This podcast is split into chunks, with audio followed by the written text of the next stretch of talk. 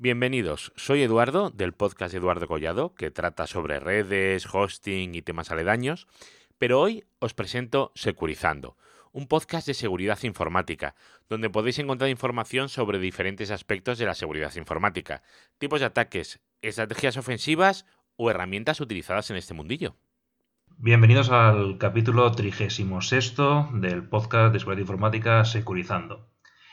Hoy será un capítulo especial eh, porque estoy con un compañero y amigo, Bernat Muth, de bitdelocos.es, y le haremos una pequeña entrevista sobre una protección que, bueno, si bien no es algo que usemos todas las empresas, sí que aquellas que tienen que dedicarse a vender probablemente lo necesiten implementar.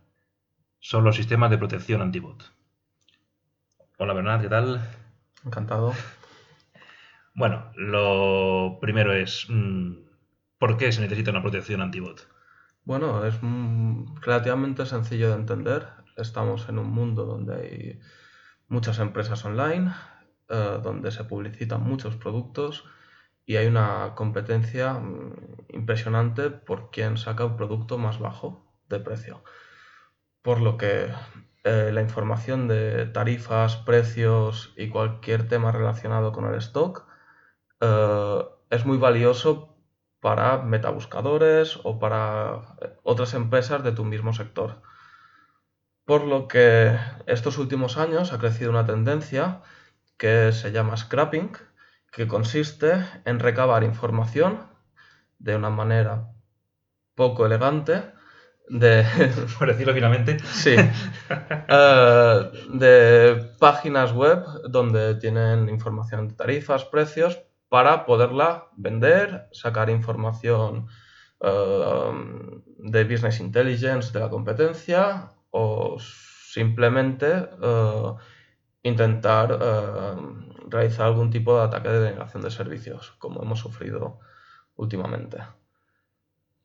Sí, hay que tener en cuenta que eh, cuando nosotros navegamos en una tienda y nos presentan una tarifa, un precio, ese precio, sobre todo si son, cálculos dinámicos, si no es una página estática, si los cálculos dinámicos implican un coste tanto de cálculo de, esa, de, ese, de ese precio, esa tarifa, un coste de infraestructura y probablemente un coste de consultas a los sistemas de proveedores de, stock y todo eso. Entonces, cada consulta que hacemos en una web para comprar lleva un coste fijo intrínseco y probablemente lleve costes asociados de consultas a, otros proveedores, a, bueno, ahí ya dependerá del negocio de cada, de cada empresa.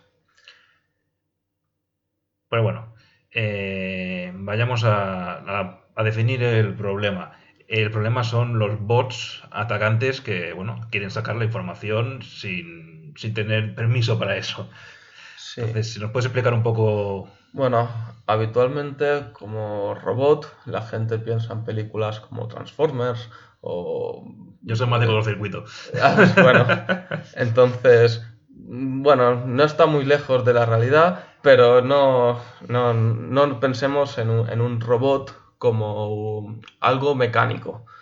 Más bien eh, son fragmentos de código que están programados de una manera eh, determinada para resolver un problema eh, en el mundo informático. Un robot puede ser cualquier automatismo que te simplifique la vida, cualquier pequeño programa que te hagas para automatizar una tarea repetitiva, o simplemente pues un programa que se encarga de ir a una web, eh, coger eh, la primera noticia y mostrártela en, tu escritorio.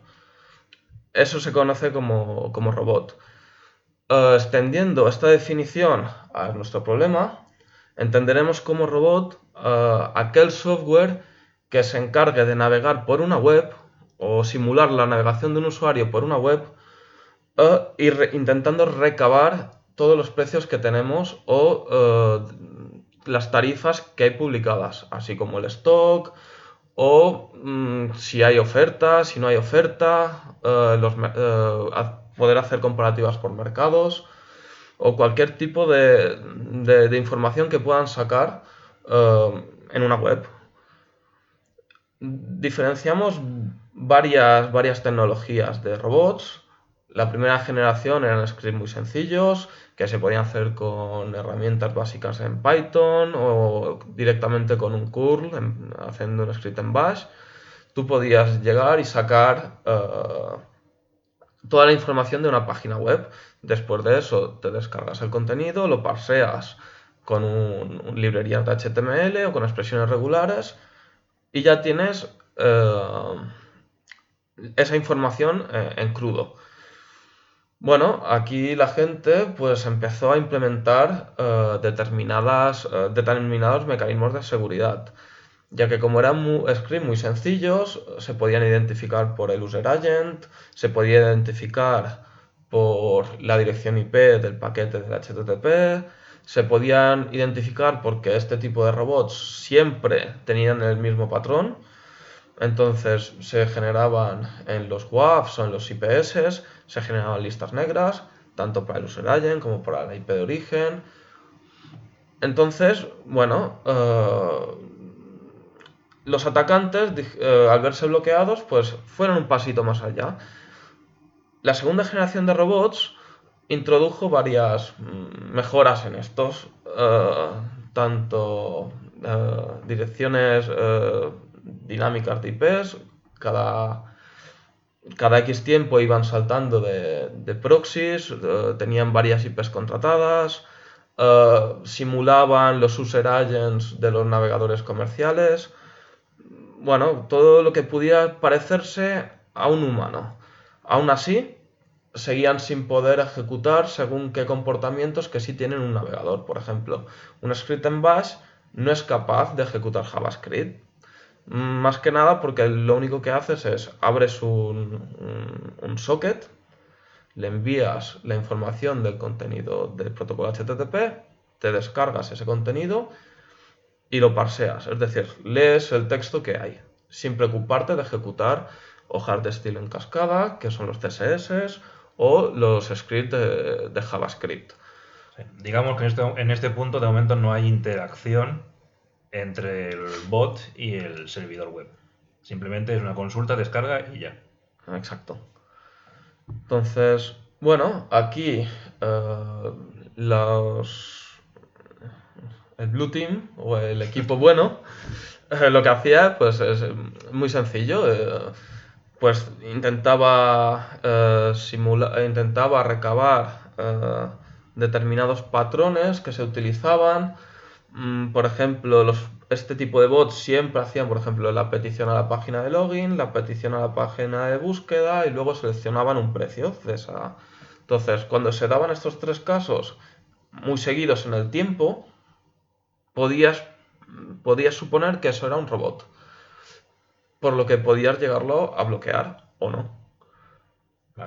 Es difícil que un humano tenga la velocidad de navegación de un bot y solemos ser cotillas, solemos movernos por eh, las opciones y ver que el abanico de productos y no ir siempre a, a uno fijo y, y pedir directamente el precio. Bueno, sobre todo lo que te dedicas es a leer las condiciones, no sea cosa que intenten colarte Bueno, alguna. O aceptarlas y ya está. Bueno. Seamos, seamos realistas.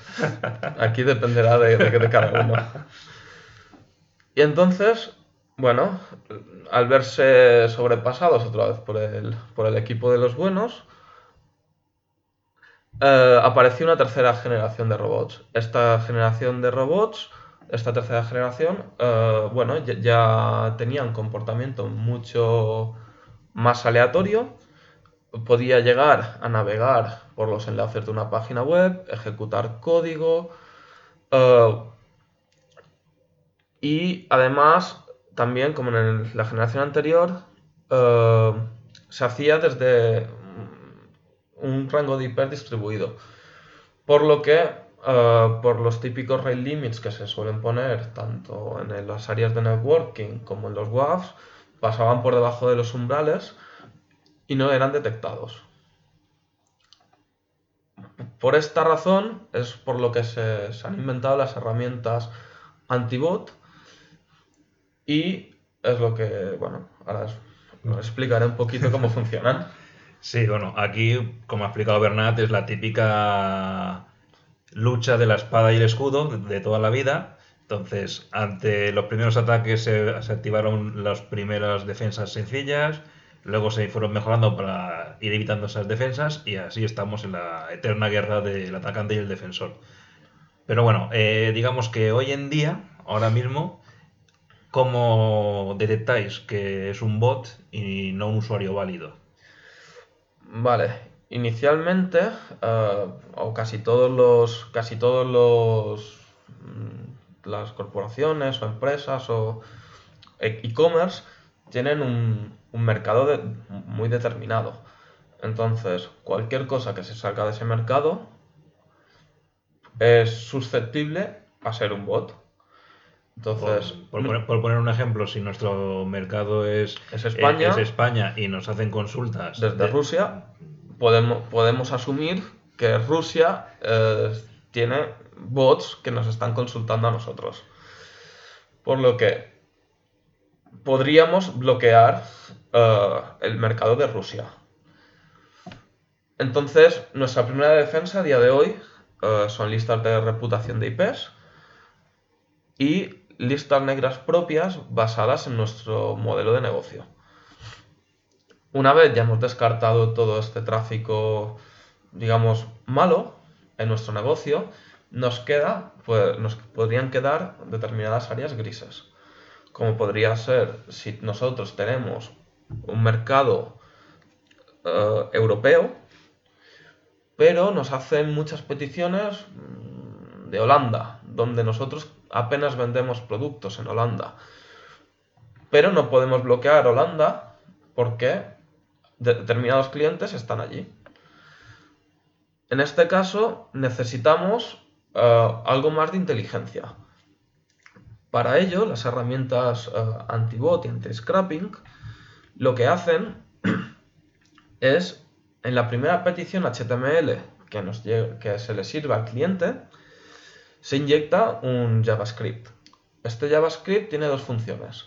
Primero, recabar información de sesión sobre el navegador del cliente, qué fuentes tiene instaladas, qué plugins, eh, qué versión de sistema operativo tiene, la versión de, si la versión de user agent que nos estás mandando corresponde con el user agent que tiene el navegador instalado por defecto. Eh, si es un navegador y dice que es otro, eh, qué fuentes tiene el sistema operativo instaladas, mm, bueno, determinados, determinados parámetros que pueden llegar a identificar casi de forma unívoca un navegador determinado. Una vez se ha recabado toda esta información, se hashea en el propio cliente y se envía a un, a un centro de procesado. Paralelamente, se le solicita al navegador que ejecute ese código JavaScript, donde, se va, donde va a tener que responder algunos problemas matemáticos conocidos como challenge y les va a enviar la respuesta al producto. Bueno, una vez eh, este script se ha cargado y se ha ejecutado, dependiendo de la información que tengamos, que se haya recabado sobre el navegador, el producto que actúa como un proxy entre la entrada de internet de la compañía y los servidores web va a poder decidir si ese elemento es un bot o no es un bot. ¿Cómo lo va a hacer? Muy sencillo. Primero, si no, ha respondido eh, al JavaScript, como el 90%, el 99% de las páginas web necesitan JavaScript y todos los na- los navegadores actuales lo ejecutan, vamos a poder decir con un alto grado de acierto que eso es un bot. Por lo que esa petición va a quedar descartada a no ser que se le indique lo contrario. Después, ah, claro, al tener ese hash que nos va a identificar a una sesión o un usuario de forma unívoca, por mucho que ese usuario salte de red y nos cambie la IP de origen, usando ya sea proxies, o Tor o VPNs anónimas, nosotros vamos a poder identificar ese navegador como la misma sesión. Entonces, si vemos que ese navegador está accediendo desde más de una IP, vamos a poder eh, concluir que eso es un bot que nos está intentando acceder a la web de una manera mm, bastante, digamos, Sí, no, Poco no- ortodoxa. No, es el comportamiento típico de un usuario que quiere hacer una compra. No. Habitualmente si un usuario está haciendo, está comprando, no va a estar cambiando de, de celda con el teléfono móvil para que le cambie la IP o no va a estar eh, conectando y desconectando la wifi. Entonces podríamos decir que eso es, un bot con una alta probabilidad de acierto. Del, del mismo modo pasa al revés. Si hay un usuario que está en un proxy de navegación, como podrían ser una cafetería de Starbucks o podría ser un aeropuerto donde hay muchos usuarios que acceden a la misma página web, pero eh, con la misma IP de salida, no queremos, no queremos o no se quiere bloquear a todo el mundo que tenga esa IP, sino se quiere bloquear a un usuario concreto. Gracias a este JavaScript somos capaces de bloquear una única sesión en- dentro de, de una sola IP de origen. Adicionalmente, eh, pueden existir casos que mm, no queden muy claros, porque puede ser que nos resuelvan nos resuelvan una, nos resuelvan el, el challenge del, El JavaScript. del JavaScript. Podría ser que mm, se hubieran superado algunos rate limits por, por IP de origen y que la herramienta no supiera muy bien si es un si es un bot o no. Por lo que podríamos tener eh, falsos negativos o falsos positivos. Por lo que para evitar esto hay otro mecanismo de seguridad que se le añade a este tipo de soluciones, que es, ante la duda, presentamos un CAPTCHA. Este tipo de mecanismo eh, podrá, eh, en un grado bastante alto, decirnos si a quien se le ha presentado un CAPTCHA lo resuelve es un, es un humano o, por el contrario, es un bot. A día de hoy se conoce que ya hay bots que son capaces de, de resolver captchas. Pero bueno, todavía son pocos, ya que implican unos costes bastante elevados de, de gente resolviendo captchas en una CDN eh, fuera de, de- de la Unión Europea habitualmente. O bueno, hay un coste humano asociado a resolver un captcha. Bueno, son.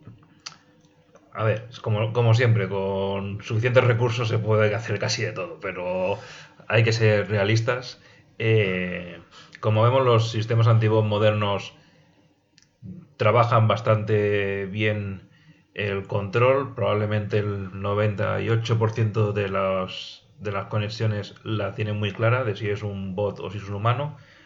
Para ese 2% estaría la, la solución del cacha.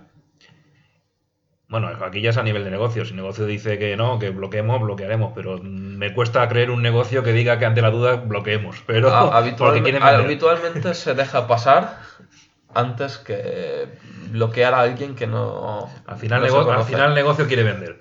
Entonces, bueno, desde la, desde la perspectiva de seguridad a lo mejor no es la mejor, pero sí es la mejor decisión en función del negocio. Y al final eso es lo que nos pagan las nóminas. Así que Sí, hay que hay que hacer lo que diga el negocio al final. Bueno, pues creo que ya hemos hecho un repaso inte- interesante a los sistemas, tanto a los bots como a los sistemas antibots. Y vamos a dejar el programa hasta aquí por hoy. Recordad, como siempre, podéis, bueno, primero, a Bernat lo podéis localizar en bitdelocos.es y ya, bueno, ya securizando pues en el blog securizando.com, en la cuenta de Twitter securizando-bajo y en el grupo de Telegram que encontráis enlace tanto en el blog como en el Twitter. Y bueno, pues hasta ahí el programa de hoy. Hasta la próxima. Hasta luego.